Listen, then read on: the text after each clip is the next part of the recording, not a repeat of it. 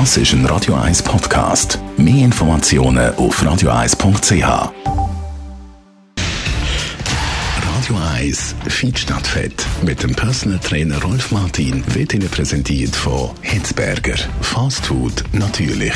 Gesunde Wraps, Salat, Smoothies und vieles mehr vom Sternenkoch Eddie Hitzberger in Zürich, Bern und Basel hitzberger.ch. Für den Mund bei uns ist der Rolf Martin. Morgen, Jonas. Ehrgeiz ist natürlich auch etwas Gutes, es bringt einem vorwärts. Jetzt sagst du aber, zu viel Ehrgeiz im Sport ist eigentlich nicht gut. Warum? Ja, also Ehrgeiz in Ehren, das ist okay, wenn man äh, in der Schule oder am Arbeitsplatz Ehrgeiz zeigt und etwas erreichen will. Körperlich natürlich auch, wenn man fit bleiben ein gewisser Ehrgeiz da ist, auch etwas zu erreichen. Aber es kann dann eben auch auf die andere Seite ausschlagen. Und da ist ja Paracelsus schon eigentlich richtig gelegen mit dem Ausdruck, äh, alles ist Gift, wenn das Maß halt nicht stimmt. Und beim Ehrgeiz können wir, was Sportliche betrifft, wirklich stark übertreiben oder schlussendlich sich ins Gegenteil umkehrt und dann eben nicht mehr gesund ist. Wo siehst du die Probleme? Also du bist ja konfrontiert damals mit dem. Wo tun die meisten übertreiben?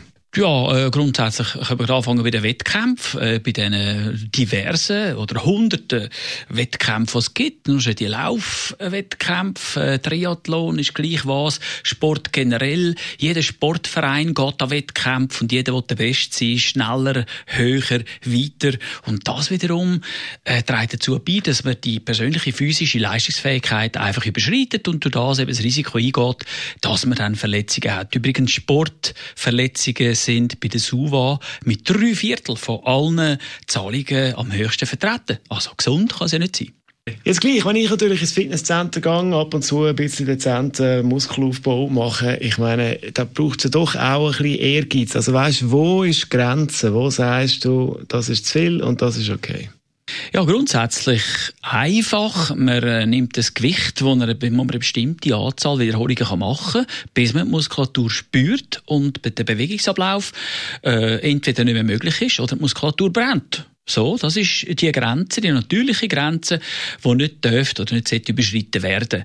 Der Überkompensationsprozess, der dann die Muskulatur erfährt, trägt dazu bei, dass sie sich dann in der Leistung verbessert. Bei einem Wettkampf geht das natürlich am Rest weiter, oder? Dort ist man natürlich äh, vom Ehrgeiz getrieben und überschreitet in der Regel die Grenzen und geht das Risiko ein, dass der Körper überlastet wird, mehr degenerativ ist als regenerativ. Also nicht übertrieben. Das ist unser Fitnessexperte Rolf Martin und das ist ein Radio 1 Podcast. Mehr Informationen auf radio1.ch.